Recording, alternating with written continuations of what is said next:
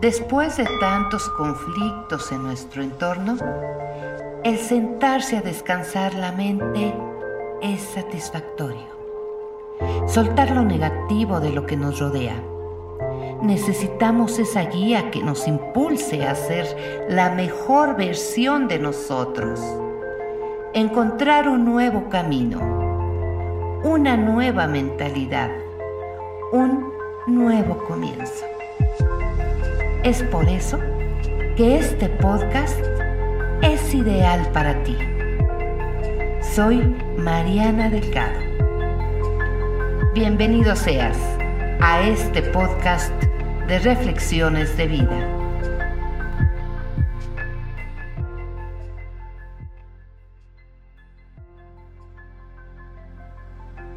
El árbol genealógico también se poda.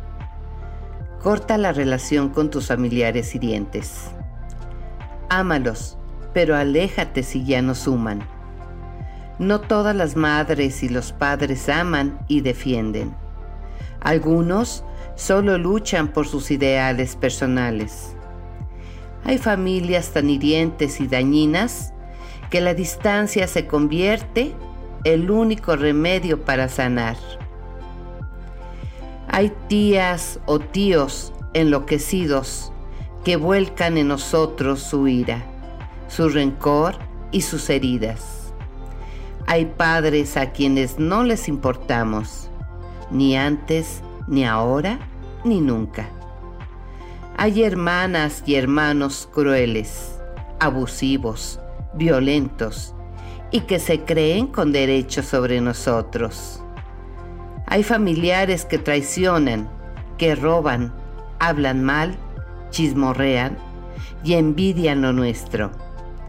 Hay familiares que quieren verte bien, pero jamás querrán verte mejor que ellos, que se reúnen para hablar mal de ti y entre ellos consolarse, haciéndote ver a ti como el malo de la película, que hacen bandos para desacreditarte pensando que así son mejores que tú.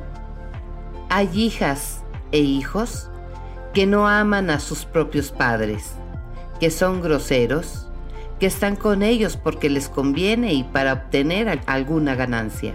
Hay familias y solo están para nosotros cuando les conviene y para seguir usándonos en nombre de la sangre que nos une.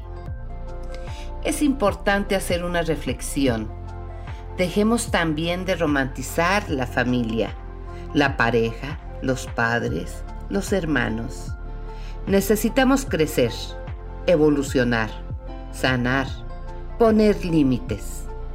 Es necesario ver la sombra, el lado oscuro de nuestro árbol y tener la fortaleza para alejarnos de lo que nos ha dañado. Tenemos que ser nuestra prioridad y dejar de sufrir por familiares que solo nos roban la energía. Cada quien se hace cargo de su vida. Reconócelos, pero no formes parte de sus heridas, su ira, su abandono, su hipocresía, su manipulación.